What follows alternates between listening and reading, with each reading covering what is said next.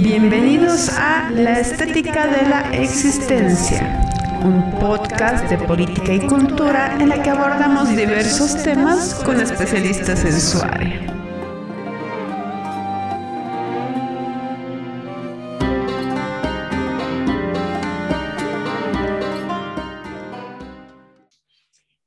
Buenos días, tardes o noches a todas, todos y todes. Quiero darles la bienvenida a La Estética de la Existencia, un podcast de política, cultura y temas sociales en general. En esta ocasión vamos a abordar un tema que particularmente me resulta fascinante y que es un eje central en la dinámica social boliviana, que es el tema de las fiestas populares. En particular vamos a hablar de la danza de la diablada, es una danza paradigmática del Carnaval de Oruro y para ello tenemos un invitado muy especial. Está con nosotros Rodrigo Coronado, quien es comunicador social, está realizando ahora su maestría en Ecuador, pero además baila hace 15 años en una de las instituciones más importantes que es la Diablada Artística URSS y ha dedicado mucho de su tiempo a estudiar esta danza. ¿Cómo estás, Rodrigo? Todo bien, muchas gracias Adriana y buenos días, buenas tardes, buenas noches con todos, todas y todes aquí para hablar un poco sobre la fiesta popular y en particular sobre la diablada. Bien, para lo que las personas que nos escuchen, ¿no? Habría que contextualizar eh, qué es la diablada como danza, dónde se origina, aunque hablar de origen siempre es complicado, pero en líneas generales, em, los antecedentes generales de esta danza. ¿Qué nos puedes decir? Bueno, creo que lo primero que hay que hablar es de que estamos hablando de la danza de la diablada orureña, porque si hablamos de diablada, pues podemos, hay diferentes expresiones. Aquí en el Ecuador está el diablo Uma, tenemos los diablos de Yaré en Venezuela, tenemos danzas de diablada en México y en Marruecos. Es decir, estacionaremos en lo que es la diablada orureña y como tú bien dices, Adri, aquí hay un tema. Habla, hablar de los antecedentes de una danza popular es algo muy complicado, es algo muy difuso, no solo porque estamos hablando de, una cuestión que nace desde la cultura popular, sino también porque estamos hablando de un área que no ha sido muy investigada. Lo que podríamos decir es que la danza de la diablada en realidad es una clara expresión de lo que para Canclini sería una negociación cultural. Vale decir, de procesos de apropiación y de resistencias culturales que han surgido a partir de la conquista española. Aquí mm, es muy interesante abordar el texto que Arnold habla sobre los diferentes tipos de extirpación de idolatrías que se han vivido en esta región. Primero, una extirpación de idolatrías totalmente violenta, en la cual ha habido la destrucción de templos, de las huacas, ha habido también un castigo muy fuerte con la población local por, para que adopten eh, la religión católica cristiana. Luego ha habido una suerte de asimilación, una primera asimilación en la cual han asociado las deidades andinas con las deidades eh, católicas. Por ello, hay un montón de cuadros, hay un montón también de historias que asocian a Inti con, con el Dios católico, que asocian a la Pachamama con la Virgen María, que asocian a todos los seres del Macapacha, del mundo de abajo, con los seres, con el diablo, etcétera, etcétera. Y finalmente, un, ha habido un momento donde se ha empezado por parte de la religión, de la religión católica a apropiar de ciertas fiestas, de ciertas tradiciones locales, por así decirlos, pero modificando un poco su sentido original para que sean hacia deidades católicas. De ahí están las fiestas patronales, etcétera. Y el carnaval de Oruro, y en específico la danza de la diablada, entra en ese marco. Entonces, ¿qué tenemos? Tenemos una danza de la diablada que surge a partir de este proceso de extirpación de idolatrías, podríamos llamarlo, pero que tiene una connotación tanto católica como una connotación andina por este proceso de negociación. En lo católico, el discurso de siempre, ¿no? Es decir, el ángel que pelea contra los diablos, y ahí entra la leyenda de la Virgen del Socavón, etcétera, y que al final tenemos al gran arcángel Miguel que lidera a Lucifer y a los diablos rumbo al socavón, más o menos como la canción de Andino. Pero hay un trasfondo también de, de la cosmovisión andina. ¿Qué significa Supay? ¿Qué significa Wari? ¿Por qué se los menciona o por qué se habla de las cuatro plagas dentro de las leyendas? Estamos hablando de deidades propias del mundo andino, deidades que son del mundo del Macapacha.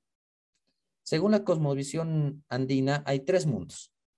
Alaxpacha, el mundo de arriba, Acapacha, que es nuestro espacio, nuestra dimensión, nuestro mundo, y el Macapacha, que es el mundo del subsuelo. Y aquí hay un tema muy importante. No estamos hablando de que el Alaxpacha sea bueno y el Macapacha sea malo. Todo es bueno y malo según el ciclo según un intercambio energético. Esto es muy importante porque aquí no existe esta concepción de una cosa es buena o mala. No, no hay esa dicotomía propia de del razonamiento occidental y por ende de la Iglesia Católica. Tenemos a la lluvia que nos bendice, pero también nos puede castigar, inundaciones. O tenemos a los seres del subsuelo que nos pueden proteger o también nos pueden castigar. Y la diablada parte de eso. La idea de la concepción eh, de esta dialéctica de oposición complementaria, como lo dice Montes, es de que nosotros como diablos también rendimos pleitesía no solo a la Virgen Católica, sino también con ella a otros seres como el tío de la mina. Y aquí uno se pregunta en el origen, pero se supone que somos una danza devocional, etcétera, etcétera, ¿cómo también van a rendir culto al diablo? Pero hay que entender cómo es el tema del diablo aquí. Tenemos el tío de la mina, que es una deidad del Macapacha, que al minero le da el mineral, pero si no le rindes pleitesía, también te castiga. Y le rendimos pleitesía a la Virgen del Socavón o la Diablada es una danza que rinde pleitesía a la Virgen del Socavón porque le pedimos favores y ella nos concede. Pero si nosotros no le rendimos pleitesía a la Virgen, la Virgen también nos puede castigar. Entonces, quiero que se den cuenta de esta dualidad. Y esta dualidad es la que da el origen a la danza de la diablada una dualidad de una pleitesía católica, etcétera, pero también una dualidad de una pleitesía que está condicionada en conseguir favores y en evitar ser castigado. Una lógica muy propia del mundo andino. Esto se ha originado a partir de los mineros que durante la colonia, los famosos mitayos, los famosos esclavos, han desistido sus creencias culturales camuflándolo con las creencias católicas y han logrado generar esta hibridación, si ustedes quieren entenderlo así, en la cual da origen a la danza de la diablada. Una danza que un montón de personas siempre se preguntan, ¿cómo puede ser que diablos entren a un templo católico? O sea, ¿en qué cabeza cabe eso? Pero si lo entendemos desde esta hibridación, desde este origen de la diablada, pues ya se entiende, porque no es que somos diablos solamente, sino que a partir del disfraz de diablo, a partir de la misma danza, se reivindica de una u otra manera a los seres del Macapacha y eh, se genera una suerte de baile que rinde una pleitesía dual a las deidades católicas bajo la lógica católica, pero también a deidades andinas bajo lógicas andinas. Creo que es lo más claro que se podría explicar esta, esta complejidad que es la danza y que es el carnaval en sí en Oruro. A mí me parece muy importante lo que estás diciendo, porque en líneas generales, las fiestas populares en los Andes, en líneas generales, siempre poseen este tipo de dualidad y no se puede entender fuera de estas contradicciones y de estas dualidades también que existen dentro del mundo andino y que están enmarcadas en un proceso de extirpación de idolatrías. A mí me hace mucho recuerdo también a los escritos de María Elena Fortún, que ella también menciona este hecho muy importante y que, bueno, vamos a ir desarrollando este punto, pero se han desarrollado lógicas de poder que obedecían también a determinados proyectos políticos generales en el país que han enmarcado que un discurso se imponga frente a otro. Entonces, bueno, en líneas generales, esta es mi percepción, ¿eh? no estoy afirmando nada, pero a mí me parece que las personas asumen un discurso como oficial, pero reproducen otro de manera inconsciente. Esto no es algo que se haya estudiado a profundidad, hay muy pocos estudios de por qué la gente elige una danza frente a otra. Eso es algo que tal vez en otros programas podemos eh, indagar. Sin embargo, cuando la gente baila diablada, lo hace por algún sentido. Seguramente hay gente que reproduce este discurso oficial y obviamente por una construcción de memoria de larga data que está dentro de él, pues no ve nada de malo bailar de diablo, aunque seas extremadamente católico. Y también me parece que es interesante cuestionarnos por qué, digamos, vemos este tipo de danzas como buenas ¿Por qué estamos asimilando eso cuando el dogma de la Iglesia Católica siempre te habla de una visión dual, excluyente entre ellas? ¿Por qué podemos pensar, por ejemplo, que la Virgen puede ser mala con las personas que hacen el mal? En Oruro es muy común escuchar, tal persona ha sido castigada por la Virgen. O sea, ¿cómo la Virgen puede tener un rasgo de maldad dentro del paradigma dominante católico? Entonces, desde ahí, cuestionar la forma en la que estamos asumiendo nuestra danza, que es la danza de la diablada, es central. En el caso de Oruro, tú sabes muy bien, y al igual que yo, de que hay un discurso dominante que en gran medida está enmarcado en los procesos de construcción de identidad nacional que hemos tenido en el país. El carnaval de Oruro, para los que no lo sepan, posiblemente tiene las fraternidades más antiguas del país es el lugar donde se ha fundado la primera morenada, es el lugar donde se ha fundado la primera diablada. Estamos hablando de instituciones que ya han pasado hace mucho los 100 años. Entonces, entender la historia de estas danzas, en particular de la diablada, es entender también el desarrollo histórico de Bolivia como país y cómo se ha ido construyendo identitariamente. Entonces, a mí me gustaría que nos hables un poco de eso de cómo la Diablada se ha enmarcado en estos procesos de construcción de una identidad nacional boliviana. Bueno, creo que antes de abordar eso hay un punto que vos lo dices y que es importante. Todo esto se enmarca en una serie de luchas discursivas que también eh, denotan de alguna manera quiénes, cuáles son los discursos que acaban siendo hegemónicos y por ende las élites y quienes acaban siendo subalternos. Y la conformación de la diablada como danza obedece a eso. No es casualidad que tengamos a gente que realmente no le parezca nada raro que digan, momento, ¿por qué bailo de diablo? ¿O por qué bailo de chino? Y voy a rezar cada martes ahí a la catedral, al, al Santo Rosario. O sea, no le ven lo, ilógico, pero es porque existe una predominancia de un discurso en esta lucha. O por ejemplo, también existe esta lógica de, de que por qué para la gente no le parece raro decir, tengo que rezarle a la Virgencita o me va a castigar. O, no, y esto no solo, ojo, pasa en Oruro, pasa en el altiplano en general, tengo que, no puedo entrar a la iglesia con mi pareja porque la Virgen es celosa. Entonces, todo eso se marcan en luchas discursivas donde se empiezan a naturalizar algunos aspectos sobre otros. Y en el tema de la diablada pasó lo mismo. ¿Qué tenemos? Tenemos una danza que, como bien lo dicen, sale de sectores subalternos, de sectores dominados. Hay que entender esto. Sale de sectores dominados. Son los mineros. Entonces, Aquí primero existe un rechazo hacia la danza de la diablada y no solo hacia la diablada, hacia el carnaval de Oruro, tal como lo entendemos ahora, y una reivindicación por parte de las élites al carnaval occidental en este, el carnaval tipo de Venecia, etcétera, en este afán de lograr equipararse a la racionalidad, entre comillas, de las sociedades occidentales. Esta es una pelea discursiva que ha dejado al carnaval relegado y a la danza de la diablada relegada durante mucho tiempo. ¿Y cuál es la clara, eh, un claro ejemplo de esto? Fuera de la creación de la morenada central Oruro, de la que en esa época era morenada central Oruro, de la morenada zona norte y de la auténtica diablada Oruro, no tenemos registros reales de, de, de agrupaciones con nombre.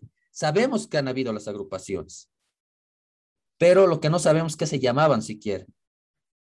Y aquí muestra, por ejemplo, esta pelea discursiva, donde se trataba de que esta danza popular, perdonen la palabra, esta danza de la chusma, no logre eh, afianzarse en la identidad torureña, o sea, alejarse de lo popular para llegar al pensamiento racional, etcétera, etcétera. Entonces, para, para ahí, para allá. Entonces, eso es lo primero. Y, hasta, y ha estado así durante la primera mitad prácticamente del siglo XX. Y uno se pregunta, ¿qué es lo que ha pasado? ¿Cómo ha pasado de ser una danza totalmente subalterna, con muchos intentos de ser relegada, a primero ganarse el espacio identitario dentro de Oruro? Porque antes de hablar de identidad boliviana hay que hablar de identidad orureña.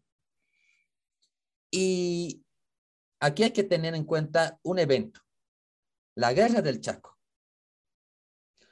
Pasó el tema de la guerra, ha habido un aire más nacionalista en la gente y no solo en las clases populares, sino en las clases medias y las clases medias altas que fueron a pelear a la guerra y que han vuelto con una idea ya no tanto de asimilarse a sociedades occidentales, sino de revalorizar las creencias y costumbres locales.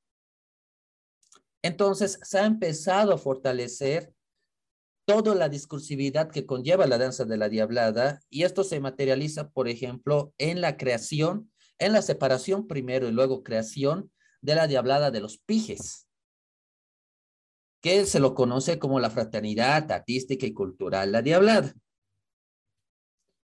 ¿Cuál es lo interesante de esta diablada? Es que esta diablada no era pues de obreros, no era de mineros, no era de carniceros. Habían profesores, habían militares, había gente que era parte de la sociedad orureña, como se le entendía en esa época sociedad, parte de estas clases medias que han empezado a apropiarse de la danza y en base a eso a generar un discurso que fuera más amistoso con estas danzas. No es casualidad también que en la década de los 40, en la década de los 50, ya la diablada como danza haya empezado a expandirse haya empezado a haber presentaciones en La Paz, haya empezado a haber presentaciones en Cochabamba, en Potosí, inclusive en Chile. No es casualidad, por ejemplo, que durante la década de los 50 la, fraternidad, haya podido bailar en el Estadio Nando Siles en La Paz frente al presidente y a los embajadores, que la Diablada Ferroviaria recién creada haya podido aparecer en un documental. Es decir, se ha empezado a apropiar a la danza y al apropiar a la danza, al meterla dentro del discurso oficial, ha empezado a fomentársela como un elemento identitario de Oruro.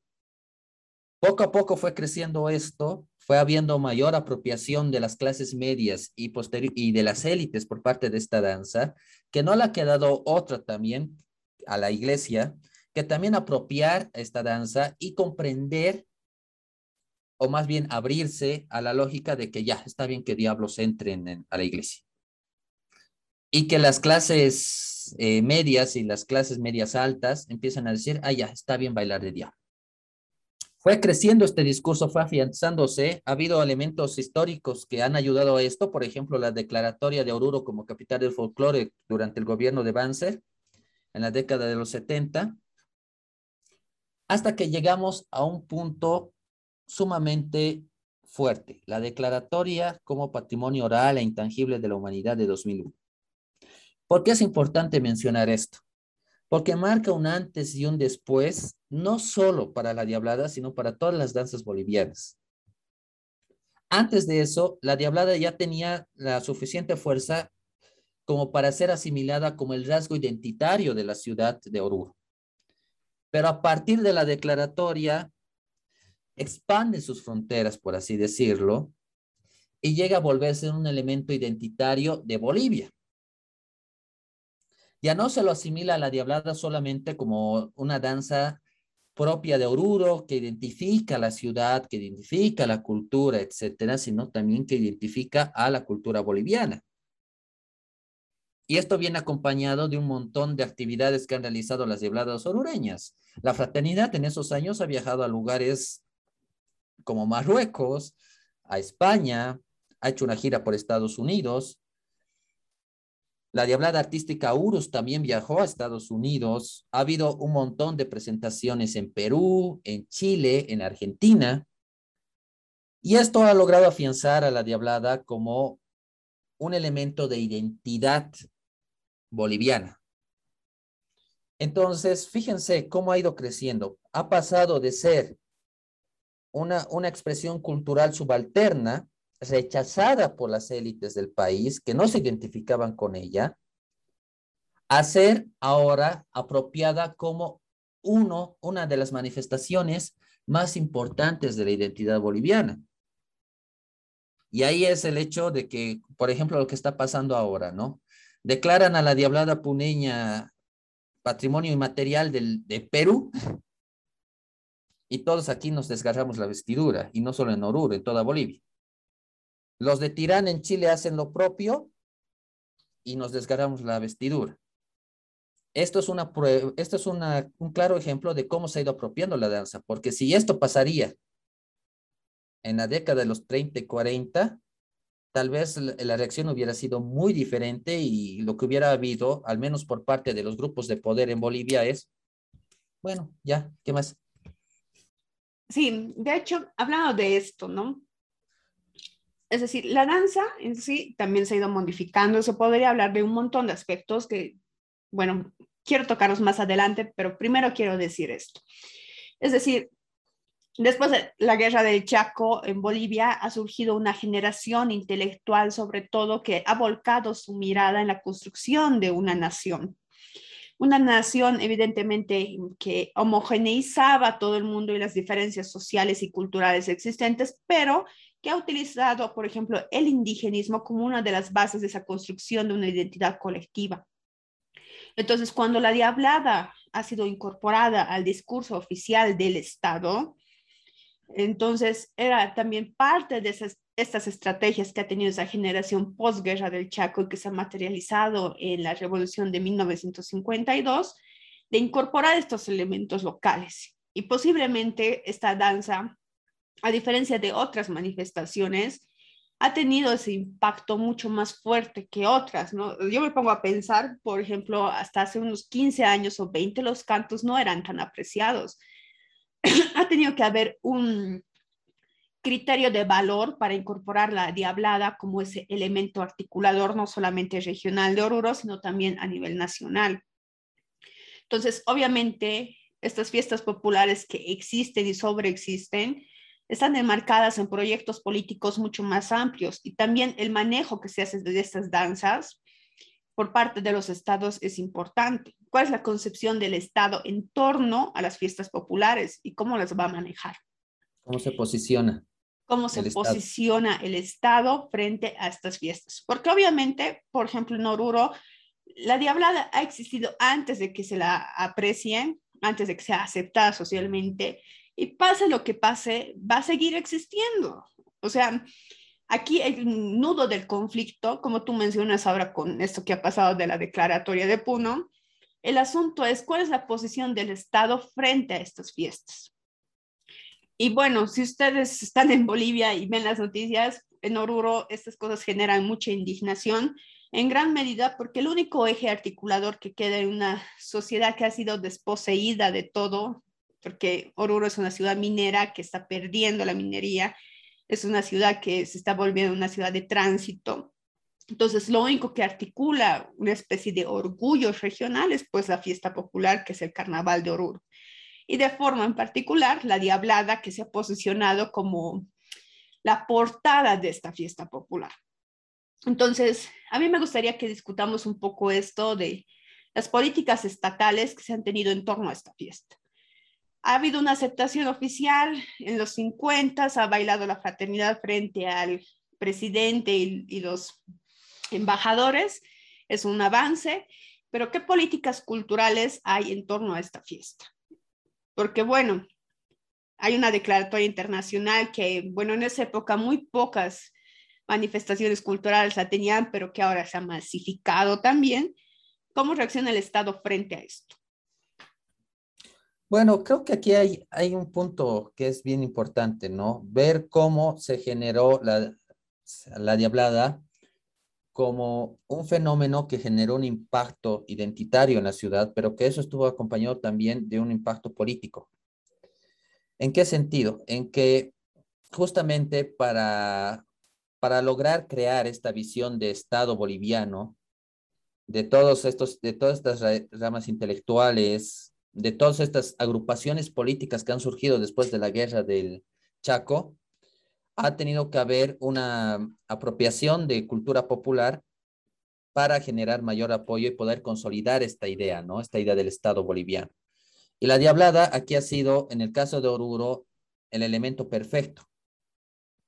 Llega la gente de la guerra del Chaco y ya no ve, sobre todo, vuelvo a decir, las clases medias, las clases medias altas, ya no ve a la diablada como, pucha, qué, porquería es esta. Sino empieza a decir, momento, es una expresión popular, es una expresión de nuestra tierra y es una expresión de nuestra identidad uru, ¿no? no identidad urureña, de nuestra identidad uru.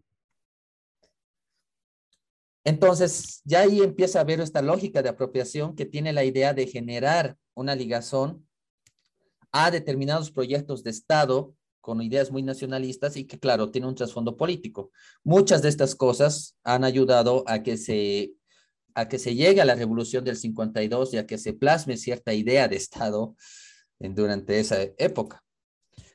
Pero a partir de ahí hay que ver, como vos dices, un montón de cosas, ¿no?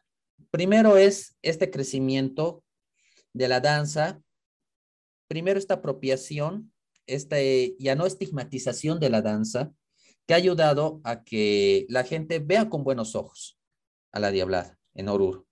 Es decir, que ya no vea como si fuera una danza marginal, sino que empieza a decir, pucha, es la diablada, es nuestra identidad, hay que verlo, hay que empezar a bailarlo y demás. Aquí hay una, un, fuerte, una un fuerte impulso por parte de los gobiernos locales, por parte del gobierno, no tanto así en políticas, pero sí en generar discursos de aceptación para con la diablada. El hecho de que, por ejemplo, se hayan empezado a crear los 50, los 60 afiches, hasta publicitarios, donde te ponen a un diablito o te ponen, qué sé yo, un quirquincho, cosas así, ya te, ya generan ciertos discursos donde te ayudan a abrirte para la, con la diablada y decir, momento, esta ya no es una danza de la chusma, sino es mi danza. Y en ese sentido hay que verlo desde esa perspectiva. Ya luego ha empezado a ver si políticas públicas más fuertes, por ejemplo, el Comité de Defensa de los Conjuntos de Oruro, que se creó durante la década de los 60, ha sido impulsado en gran medida por el gobierno municipal. Ha ayudado a crear este comité de defensa. Ha ayudado a agrupar a las diferentes, eh, a los diferentes conjuntos, no solo de diabladas, sino de otras danzas, para que empiecen a organizarse. Esto, sin lugar a dudas, si no hubiera habido una participación activa de las autoridades locales, tal vez no se hubiera podido dar ha habido también la participación activa de muchos intelectuales de la época para con la danza. Les voy a dar un caso muy concreto, la diablada artística Urus, que es la última diablada, por así decirlo, en estar dentro del rol oficial del carnaval. Hablo del rol porque si nos expandimos más, hay otros conjuntos también. Debe su nombre gracias al apoyo de un abogado que trabajaba en la alcaldía, el señor Carvajal, que era parte de, esta, de esta corriente intelectual. Y él es el que ha sugerido el nombre de Urus. ¿Y por qué Urus? Por el pueblo de Oruro. Entonces, fíjense que ha habido políticas públicas, sí, pero también ha habido una mayor participación de espacios intelectuales en la constitución y en la consolidación de las danzas. Y esto eh, no ha sido, no se ha detenido durante la época de las dictaduras. Les mencionaba, por ejemplo, el hecho de que Hugo Banzer Suárez haya declarado a Oruro capital del folclore de Bolivia.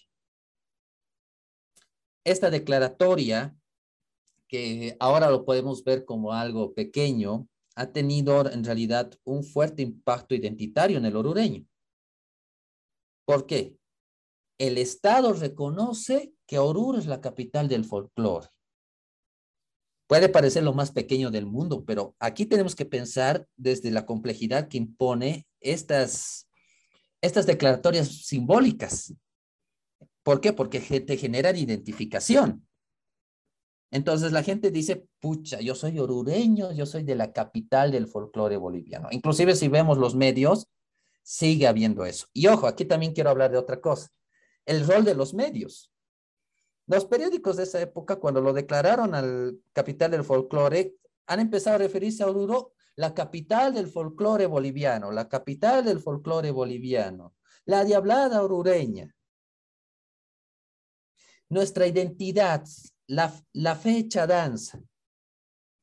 Entonces, ha habido un montón de actores actores públicos, pero también actores privados y, y actores mediáticos que han ayudado a fortalecer esta idea. Ya con la declaratoria del patrimonio se empezó a destinar mayores fondos, se empezó también a destinar, tanto la, la prefectura en ese entonces como la alcaldía empezaron a destinar mayores fondos, a generar mayor control, etcétera, que esto ha ayudado al carnaval en cierto grado. Y digo en cierto grado porque como ha traído cosas buenas, también ha traído cosas que creo que en otro espacio sería interesante debatirlo, cosas que han quitado un poco la esencia del carnaval a lo que era antes con lo que es ahora, sobre todo con esta lógica de mercantilización. Entonces, las políticas, hay que ser sinceros, más han ido en lo simbólico. No digo que con eso no hayan tenido un fuerte impacto, pero si hablamos de políticas de apoyo, salvo algunas políticas de los gobiernos locales y un poco de los gobiernos nacionales de normar, de organizar el carnaval, no podemos encontrar algo más profundo. En el caso de los intelectuales, ha habido una participación muy fuerte de la intelectualidad orureña a partir de la década de los 50. Varios de estos intelectuales han relacionado directamente con muchos conjuntos sobre todo con las diabladas, con las, en esa época, seis diabladas. Y también los medios han ayudado a, la consolidación de esto. Entonces es más o menos como una participación tripartita que ha generado un fuerte, fuertes discursos que han ayudado a que el orureño en esa época se autoidentifique como del pueblo uru, como amante de la diablada y como em, la persona que ha tenido la dicha de nacer en la capital del folclore boliviano y luego la dicha de nacer en la tierra que fue nombrada obra maestra, tantos, tantos, tantos. Aquí es interesante y es bien apasionante abordar este, este aspecto porque es, muestra la, la fuerza de lo simbólico y cómo cuando existe una coherencia de diferentes actores públicos y privados, se va afianzando esta idea hasta llegar a lo que tenemos ahora un orureño le puede gustar o no gustar la diablada, pero si, le, si criticas a la diablada o si la despojas, pues te vuelves enemigo número uno de Oruro. Es así nomás. y hablando de aspectos simbólicos, bueno, si hay alguien que no conoce la diablada orureña, vea videos en YouTube para hacerse una idea, pero hay un elemento aquí que a mí también me parece muy, muy interesante y que en Oruro no se ha abordado tanto su estudio, o sea, a mí me parece que es muy superficial lo que se ha hecho, pero que eh, tiene mucha relevancia y es como encarnas el personaje. No, eh, si tú te fijas, el traje del diablo, o de cualquiera de los personajes de la diablada orureña, hay los elementos comunes, ¿no? Usa dos cuernos, etcétera, tienen un trinche, la mayor parte de ellos, pero el traje es muy, muy simbólico.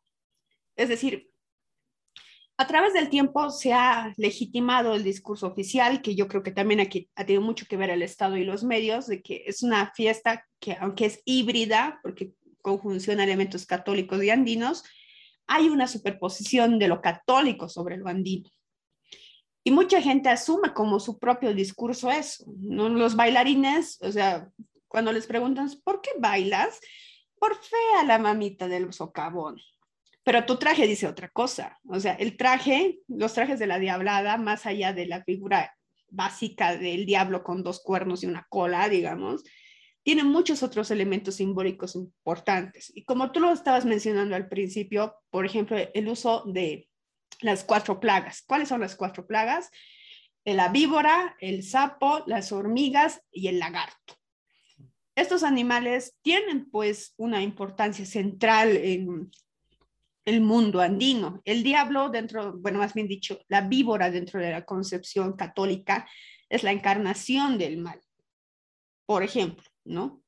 Pero también hay otros seres que participan en la diablada, más allá de los diablos. Ahí están los osos, ahí también tienes los cóndores, hay muchos animales y muchos elementos simbólicos andinos que están encarnados en tu traje, pero que tal vez tú no los visibilices dentro de tu discurso oficial. Entonces, yo quisiera hablar un poco de ese tema, de cómo estos elementos simbólicos que nosotros encarnamos cuando bailamos se muestran, aunque nosotros tal vez no tengamos conciencia de eso. Bueno, efectivamente, para empezar, hay que marcar todo lo que vos dices en esta idea de que la Diablada y el Carnaval de Oruro en general es una manifestación netamente católica. Ahí aquí me voy a permitir hablar a título personal. Creo que esto es, digamos, uno de los elementos en los cuales más hay que trabajar desde el sentido de las políticas públicas, desde la gestión cultural y desde la investigación académica, porque a ver, desde los 60 que se ha empezado a promocionar el carnaval a nivel turístico, capital del folclore de Bolivia, mezcla de lo católico con lo pagano. O sea, nada de andino, pagano.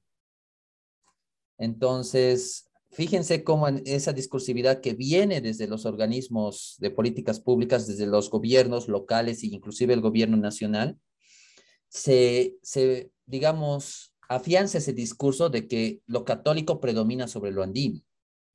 Y ojo, esto no ha cambiado. No ha cambiado ni siquiera con los últimos años de los, del gobierno del MAS. No. Ahora bien, entrando al tema del traje, creo que aquí hay que ir también un poco más profundo, que es el significado de los personajes. La diablada en sí es una complejidad, no solo en el, digamos, en lo que significa a nivel macro, sino en lo que simboliza cada personaje. Tenemos personajes que obviamente representan lo que está instituido en, en la visión católica. Tenemos al Lucifer, tenemos al Satanás, tenemos al, al ángel, tenemos al diablo, etc. Pero también han empezado a surgir personajes que ya denotan esta lógica andina. Por ejemplo, el ñaupa.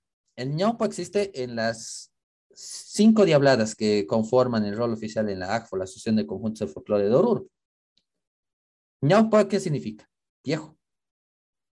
Según la lógica católica, no puede haber pues diablo viejo. Pero según la lógica andina, sí. ¿Qué es el ñaupa diablo? Un diablo viejo. O, por ejemplo, la constitución de, la diableza. La diableza que es un diablo versión femenina. No es, el, no es la tentación, la tentación está representada en la China Supa.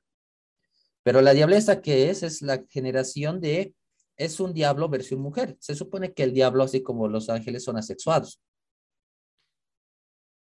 Pero aquí lo dividen. Existen diablos macho, diablos hembra. Eso no es propio de una cosmovisión católica, eso es propio de una cosmovisión andina. Y en el tema del traje, ya conociendo a grandes rasgos esta visión de los blogs, de cómo se generan los personajes, el traje también te representa eso. Pero también el traje representa ciertos grados de cómo se manifestaba la sociedad. Algo bien bonito y bien interesante del traje es por qué existen personajes que utilizan una pañoleta como una, una capa ligera y hay otros que utilizan una capa armada con sus laterales de cartón prensado, etc. Y esto representa una relación de poder simbólico. Los personajes que tienen la, la capa armada tienen la capa del gran señor. ¿Qué quiere decir?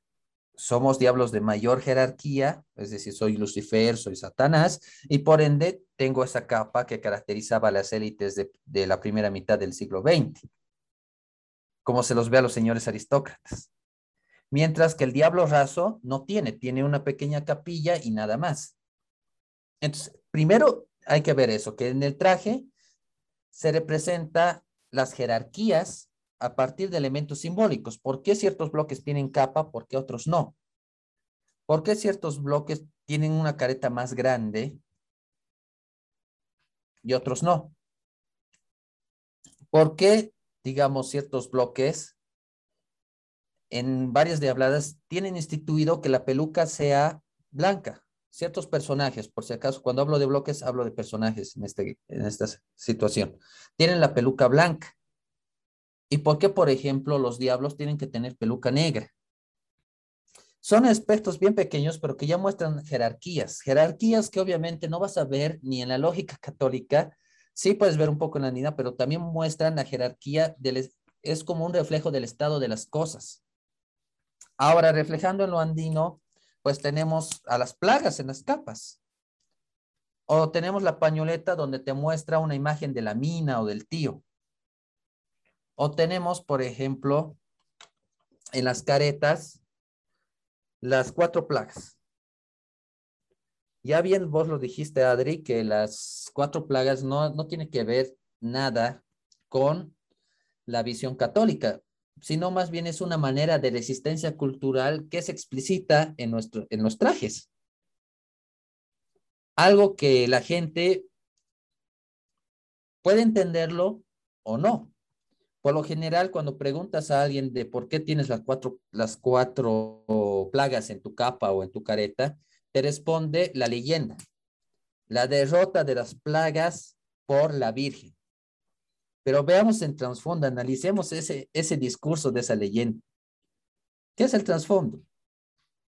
El éxito de la religión católica representada en la Virgen, en Añusta, porque nunca dicen que es la madre nada, a lo mucho que se llega a Añusta, contra cuatro seres que están muy adentrados con la cosmovisión, no solo andina, sino del Macapache. Y ese discurso, que es una leyenda, pero tanto creció la narrativa en el discurso, se expresa en el traje. Y se expresa como una reivindicación también de las deidades, de las deidades andinas. Pero muchas personas cuando les preguntas solo pueden reproducir el discurso oficial. Y aquí el poder, uniendo un poco con tu anterior pregunta, el poder que ha tenido eh, las instituciones gubernamentales, la misma iglesia e inclusive las élites para afianzar el discurso católico sobre el discurso andino. Eso es interesante. Además de que, evidentemente, como dices, las fiestas populares en general y la danza de la diablada en particular son un reflejo, es un estado de las cosas. Roberto D'Amata habla mucho de esto, ¿no? Las fiestas populares te muestran, es, una, es como una foto del momento histórico en el que se está viviendo. Por eso también en Oruro se han ido incorporando diferentes personajes a la danza y uno que está ganando fuerza es el tema de las angelitas, ¿no? Que bueno, el ángel, en teoría, también es un ser asexuado, puede ser hombre o mujer, no sé. Mm, las representaciones que hacen en la colonia pues, son muy andrógenos los ángeles que ponen en líneas generales, pero también hace parte de esto de la participación femenina y también una concepción de qué es lo femenino. A mí eso me hace reflexionar, porque bueno, yo también bailo y mi bloque, que son las chinas supai, que dentro de la concepción oficial y aceptada, pues son la encarnación de la tentación, que es uno de los siete pecados, y también hay una, hay un aspecto, ¿no? Que es el relato de la diablada donde se manifiesta esto, los siete pecados capitales y cómo al final gana el ángel. Pero, por ejemplo, el traje de la China Supai es pues una visión estética de una chola. Y eso es algo que no se habla mucho. Usas una pollera estilizada corta, pero es pollera. La blusa, usas una capilla que, claro, es mucho más chiquita, etcétera, pero que hace recuerdo a la mantilla. Usas dos trenzas que, bueno, forman parte de la imagen de la chola boliviana. Y también utilizas botas, es decir, es el traje de una chola estilizado y adaptado a ser femenino diablo, ¿no? Porque además aquí también hay concepciones que se pueden ir debatiendo ¿no? en torno a la China Supai, porque por lo menos en la concepción de Bertonio, China es casi básicamente la empleada, entonces China Supai sería pues, la empleada del diablo, no es la esposa del diablo, cosas así como manifiestan comúnmente el discurso oficial, sino también ahí se ven las dinámicas de dominación que ya existían. Y lo que a mí me parece interesante también es, o sea, al encarnar el personaje, puedes tener tu discurso oficial que lo reproduces, hay un discurso oculto que lo llevas puesto, pero también es la encarnación de qué es ser A diferencia de otras danzas, por ejemplo, el uso de las máscaras siempre te otorga un rasgo de anonimato. No sería lo mismo, digamos, usar dos cuernos en tu cabeza sin tener una máscara. Entonces, la encarnación de cómo tiene que ser el diablo, ¿no? Y eso es muy interesante en Oruro porque se asume que el diablo es un ser alegre, es un ser vibrante, es un ser además que mm, en la danza, en los pasos, está militarizado, porque la diablada básicamente es una marcha militar en su ritmo.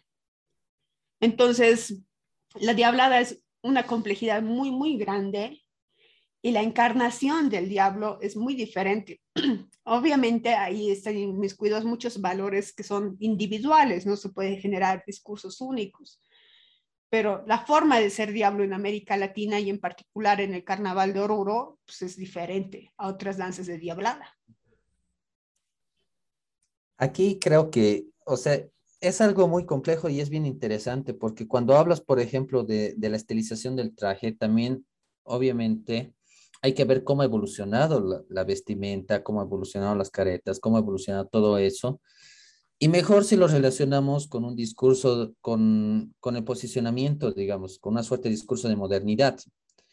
Antes, por ejemplo, las chinas bailaban hombres de chinas entonces, luego ha habido un paso a que las mujeres puedan bailar y puedan encarnar el personaje, pero teníamos una, una visión, un traje muy similar al de la chola, como la conocemos, con pollera larga, que, con las enaguas, con las trenzas largas, etcétera.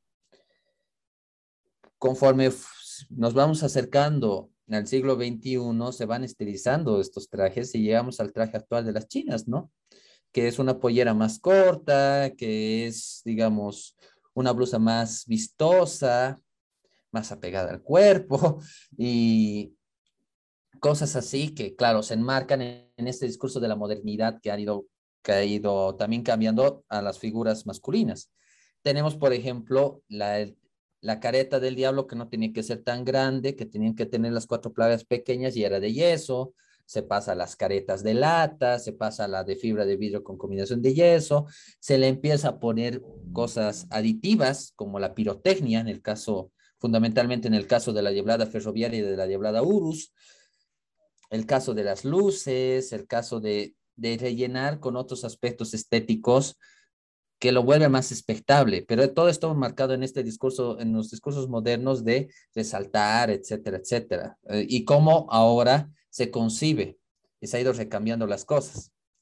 Esto creo que hay que entenderlo, como bien dice un montón de, de antropólogos inscritos en los estudios culturales que la cultura es dinámica. Va a haber estos cambios y esto se va adaptando a los tiempos, pero obviamente hay un, elemento que persiste, la esencia de, la danza, la esencia del carnaval. Lo mismo puede surgir con la creación de nuevos personajes y con la desaparición de otros. Vos bien lo dices, el surgimiento de una danza popular es como una fotografía de ese tiempo y aspectos de esa fotografía se van a mantener. Otros se van a ir perdiéndose, van a ir recuperándose, van a ir surgiendo nuevos. El surgimiento de las angelitas, el surgimiento de las chinas doble cara en el caso de la diablada Urus, el surgimiento de las siete tentaciones contraponiendo a los siete pecados capitales en la diablada en la fraternidad, o la llana conciencia, es decir, es una evolución constante que muestra, que muestra también cómo eh, la diablada, como fiesta viva, cambia las cosas, ¿no? Y efectivamente, hay algo que a mí me parece bien interesante, que es el discurso explícito y el discurso implícito. Pero también aquí se muestra un, un enfrentamiento una lucha discursiva expresada en cada uno de nosotros. Nosotros discursivamente pues, vamos a decir que somos los más devotos de la vida, que nos vamos a rezar a la Virgencita, etcétera, etcétera. Pero dentro de nosotros mismos, dentro de lo que significa bailar en, una, en la diablada y en una danza de fiesta popular, también entra el tema de que ya soy, seré muy devoto de la Virgen, pero también voy a coar o, voy a pichar coquita, o voy a fumar. Seremos muy devotos de la Virgen, pero voy a, me voy a reunir y me voy a poner a tomar. Y cada que yo me sirva, voy a echar un poquito al suelo. Entonces, esta idea de estos discursos explícitos y implícitos es algo bien interesante porque muestra la complejidad con la cual nuestra identidad ha sido armada como danzarinos y como orureños.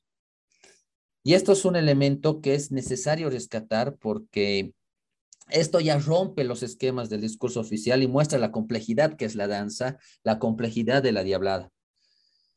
Y que obviamente se manifiesta en la encarnación que nosotros tenemos, en cómo nosotros em, encarnamos a los personajes, pero no solo al personaje el día del carnaval, no solo cuando nos ponemos el traje, no solo cuando nos ponemos a bailar, sino durante todo el proceso que conlleva el carnaval, desde que se empieza a ensayar hasta el famoso día del diablo y del moreno. Todo eso está, en todo ese aspecto, entra una encarnación, entra una especie de acción dramatúrgica que nosotros hacemos, donde manifestamos nuestras creencias católicas, pero también a, través de la danza y a través de toda la complejidad que encierra la danza y que varía, ojo, de conjunto en conjunto, también manifestamos nuestros discursos implícitos, lo que lleva nuestra, esta complejidad que vuelvo a decir, esta tal vez dialéctica de oposición complementaria que tenemos nosotros al entrar en una relación tan directa y tan cercana con la danza de la diablada. Efectivamente en líneas generales es, bueno, cualquier elemento de la sociedad, cualquier esfera de la realidad es muy compleja, ¿no? La complejidad forma parte de lo que es la realidad en sí misma. Ahora quiero abordar un tema que me parece necesario empezar a discutirlo seriamente, sobre todo en Oruro y en Bolivia, que es el tema de, o sea, de cómo construir nuevas narrativas que nos enmarquen dentro de la mm, complejidad mundial. Es decir, en Oruro, por ejemplo, como ya hemos visto, se ha ido construyendo históricamente un discurso que ha legitimado a Oruro como la capital del folclore, como la cuna de muchas cosas. En Oruro se asume esa defensa de esa identidad, esa parte de la identidad como algo central. Vivimos en un mundo globalizado en el que además existen múltiples migraciones, las comunidades bolivianas en otros lugares pues manifiestan su identidad a través de las danzas, sepan bailarlas o no, es decir, los límites del Estado-Nación también ya se han roto. en Bolivia también estamos enmarcados, por lo menos formalmente, dentro de un Estado plurinacional que implica además que tiene que haber una negociación de diferente tipo de las diversas mm, sociedades que coexisten en ella. Y ahora se están empezando a presentar un montón de conflictos que también obedecen a la potencia que tiene el carnaval de Oruro en general, pero la Diablada en particular, en el mundo, que es que esta forma de ser diablos, porque como tú ya lo has dicho, diabladas, o sea, o danzas de diablos, hay muchas en el mundo. La danza de la diablada en Oruro es particular, pero es una danza que se está exportando por diferentes motivos. Como sociedad orureña y boliviana en particular, vos, ¿qué piensas? ¿Qué acciones deberíamos tomar? ¿no? Porque ahorita la, bueno, la actitud que se ha tomado de los gobiernos locales y de los mismos danzarines en Oruro es como de encerrarse en una coraza. Sin embargo, no es la estrategia más inteligente. Hemos visto ya a lo largo del tiempo que no ha rendido frutos. Entonces, ¿qué podríamos hacer para que esta danza que ha nacido en un contexto histórico, social y espacial específico, em, o sea, cómo enfrentar esto, ¿no? De la apropiación en otros lugares. Bueno, hay que tomar en cuenta algo, ¿no? Em, yo lo enmarcaría en diferentes dimensiones. La primera va a partir de las políticas públicas que se han estado haciendo y de los discursos estatales, gubernamentales, etc. Creo que para entender esta coraza que vos dices, hay que comprender cuál es el discurso que han manejado los gestores culturales, ha manejado la misma gente, pero también ha manejado la academia en Oruro. ¿Y cuál es el discurso? Somos una danza católica que, que, se, que se creó por, porque la Virgen nos iluminó como la Rosa de Guadalupe. No, hay que abrirnos a esa lógica es una lógica que ya la tenemos muy naturalizada. O sea, el discurso realmente ya es muy, muy fuerte y está dentro de nosotros. Te preguntan sobre el carnaval de Oruro y lo primero que se te ocurre es Virgen del Socavón, catolicismo. Y es el discurso oficial y es un discurso que se ha mantenido desde las décadas de los 50 hasta ahora y cada vez se fortalece. Para romper con esta coraza, creo que primero hay que abrir la mentalidad. Hay que entender que efectivamente esta es una danza católica. Es una manifestación popular católica, pero que no solo es eso, que estamos hablando de una manifestación popular que también muestra la cosmovisión andina en una dialéctica de, en una dialéctica posición complementaria con la católica. Es también una manifestación en la cual muestra la historia que vivió Oruro, historia como ciudad minera, historia también como una ciudad que se refleja, que ha reflejado ciertos escenarios de desigualdad que se representan en la danza. Entonces hay que empezar a ver a la diablada desde lo complejo que realmente es. Y a partir de eso hay que entender las narrativas que se enmarcan en el mundo actual, en esta sociedad líquida. Y hay que dejar también de cerrarnos en esta idea de que la diabla, de que solo la diablada o solo el carnaval de Oruro puede ser declarada patrimonio, patrimonio por la UNESCO y de que si otra danza es declarada desde esa lógica, pues es el fin del mundo para nosotros. Creo que un error muy fuerte que se maneja en todos estos campos es eso, somos patrimonio oral e intangible de la humanidad. Sí, lo somos. Pero ¿somos solamente eso? ¿Nos encerramos solo en ese discurso?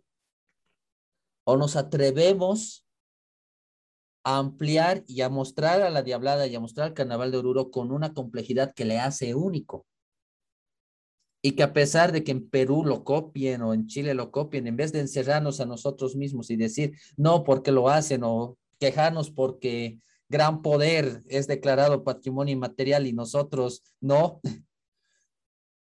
con ese titulito en específico, no, más bien tenemos que abrirnos y tenemos que mostrar, ya, serán patrimonio inmaterial, como ahora casi todas las cosas en el mundo lo son. Pero lo que nos lo que diferencia la diablada es toda la complejidad que nos encierra. Y aquí tiene que haber un accionar desde el Estado, o sea, desde los gobiernos locales, desde la academia y desde eh, la misma sociedad civil. Aquí me parece bien interesante lo que, por ejemplo, ha estado haciendo La Paz. En La Paz, por ejemplo, ha habido, hay un montón de investigaciones que abordan el gran poder, pero no solo pues desde la fiesta para hacia el Señor de Gran Poder, sino desde todas las connotaciones católicas, inclusive hay estudios abordados desde la espacialidad.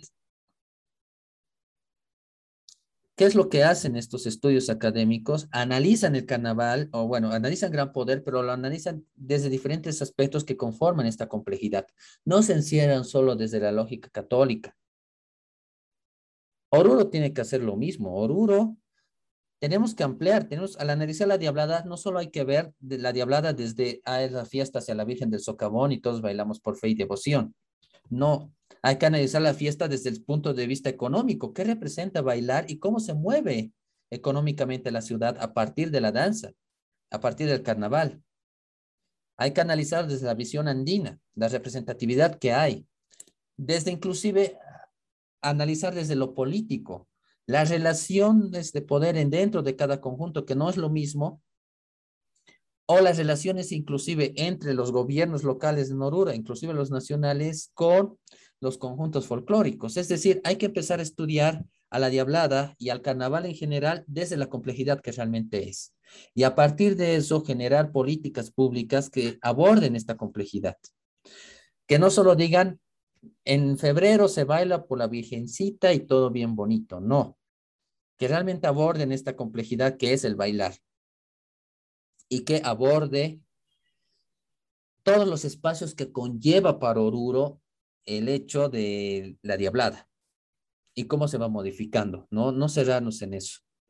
Creo que eso es lo que, lo que tenemos que hacer, abrirnos, abrirnos en nuestra mentalidad y darnos cuenta de que es inevitable por más de que le duela a un montón de orureños que escuchen esto. Es inevitable que las danzas se exporten. Es inevitable, no vamos a evitar que los peruanos bailen o que los chilenos bailen. Así como el caporal no va a evitar que los argentinos bailen. Para eso tendría que haber un genocidio de bolivianos en Argentina, cuando menos. Entonces, lo que hay que hacer aquí entonces es más bien empezar a abrir nuestra perspectiva empezar a entender realmente lo que es la diablada desde su complejidad y a partir de ello generar políticas públicas, políticas de gestión cultural que ayuden a afianzar la diablada.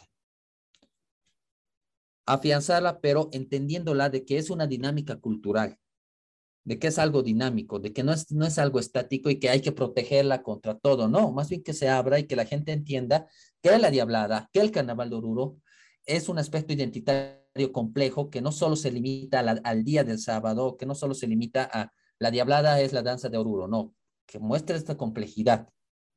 Y ahí recién vamos a poder nosotros defendernos, entre comillas, y poder decir, ya, en Puno se baila diablada, en Chile se baila diablada, será similar a la nuestra, pero nosotros tenemos aspectos más complejos o tenemos esta complejidad que no es lo mismo que la complejidad en Puno, que no es lo mismo que la complejidad que se vive en Tirana. Ahí tiene que partir la cosa. Pero si nos mantenemos encerrados en esa coraza, que no solo tiene que ver con las políticas públicas de tenemos que defender el carnaval, sino también esta coraza mental que tenemos de decir el carnaval es una, una manifestación de fe y devoción hacia la Virgen del Socavón. Tenemos que romper eso. Si no rompemos eso, va, va a haber otra ciudad, va a venir, qué sé yo, lo, en el Ecuador van a empezar a bailar diablada y van a decir eh, ahora es ecuatoriano y lo único que van a aceptar a decir no es boliviano y vamos a llenar las redes sociales quejándonos diciendo ecuatorianos ladrones. Así que si no nos abrimos la mentalidad, y no vemos la complejidad que realmente tiene esta danza y no actuamos acorde a esa complejidad, pues vamos a seguir cayendo en el mismo error. Error que se ha ido repitiendo desde la década de los 80 y que sencillamente es, es el mismo cuento. Un lugar reivindica la danza como propia, aquí nos quejamos, hacemos unos seminarios donde hablamos de que la Virgen ha creado la danza y fin de la historia. Hay que ir más, más allá y hay que empezar a abrir nuestra mente, pensar desde la complejidad que conlleva la danza. Exactamente. En realidad, si algo quiero lograr con este podcast es que las personas vean la complejidad de lo que es cualquier hecho social y en este caso la diablada en el carnaval de Oruro. Efectivamente, en Oruro necesitamos además em, que se den espacio a otro tipo de investigaciones.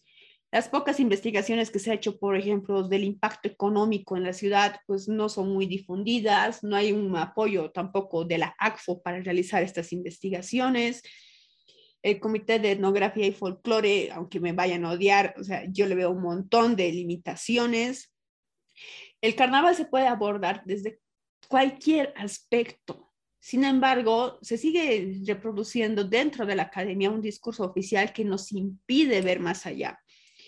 Me parece también central que en líneas generales tengamos que realizar investigaciones que mm, nos ayuden a ver el lado feo del carnaval como tú dices, por ejemplo, hay muchas investigaciones, no en Bolivia, pero sí en otros lados, de cómo ha impactado sobre las fiestas populares las declaratorias de obra maestra del patrimonio oral intangible de la humanidad, cómo el carnaval se ha ido elitizando, cómo ha ido perdiendo el componente popular, es decir, como sociedad, en particular en Oruro, tenemos que apuntar a ver qué tipo de carnaval queremos, porque Oruro no es lo mismo que Río de Janeiro, la dinámica para la que ha nacido es muy diferente, hacia dónde queremos apuntar y sobre todo es entender de que, pues, o sea, la diablada, más allá de tener un discurso de defensa, implica también aceptar las limitaciones que tiene. Porque si no, esta danza, pues, o sea, va a seguir existiendo, pero los sentidos se pueden ir modificando en profundidad. Bueno, esta hora se ha pasado muy rápido en realidad yo la verdad, lo único que quisiera es pedirte, Rodrigo, que te puedas despedir de quienes nos están escuchando. Bueno, eh, muchas gracias primero por la invitación. Creo que es necesario que existan estos espacios donde se hable sobre todos los fenómenos culturales desde diferentes ópticas y sobre todo abordando desde, desde esta complejidad. Tú bien lo has dicho, lastimosamente, la academia en Bolivia y particularmente en Oruro se ha enfocado solo a reproducir un, discurso, oficialista que no le hace bien al carnaval, que no le hace bien a la diablada. Y rompiendo eso es lo es que vamos a lograr realmente generar políticas de verdadera defensa. Por mi parte, estoy totalmente agradecido y espero que este espacio sirva para que la gente que no es de Oruro conozca un poco más sobre lo que es la diablada y la gente que es en Oruro reflexione y empiece a pensar más y también exijamos más, ¿no? A nuestra, a las mismas, a los mismos gobiernos que apoyen investigaciones complejas desde diferentes campos. Muchas gracias, Adri, y para cualquier cosa estamos aquí abiertos para debatir. Bueno, em, este es un tema que creo que lo vamos a seguir abordando porque a mí particularmente me parece fascinante. Yo con esto me quiero despedir. Quiero agradecer a todas, todos y todas por habernos escuchado. No se olviden que estamos en todas las redes sociales. Nos pueden encontrar en Facebook, Instagram. Y cada capítulo sale los miércoles, plataforma central Spotify, pero estamos también en Google Podcast. Estamos en un montón de plataformas. Y si tienen algún comentario, háganlo. Así, la idea es que mm, se vuelvan puntos de debate y de reflexión crítica. Con eso nos despedimos y será hasta el próximo video.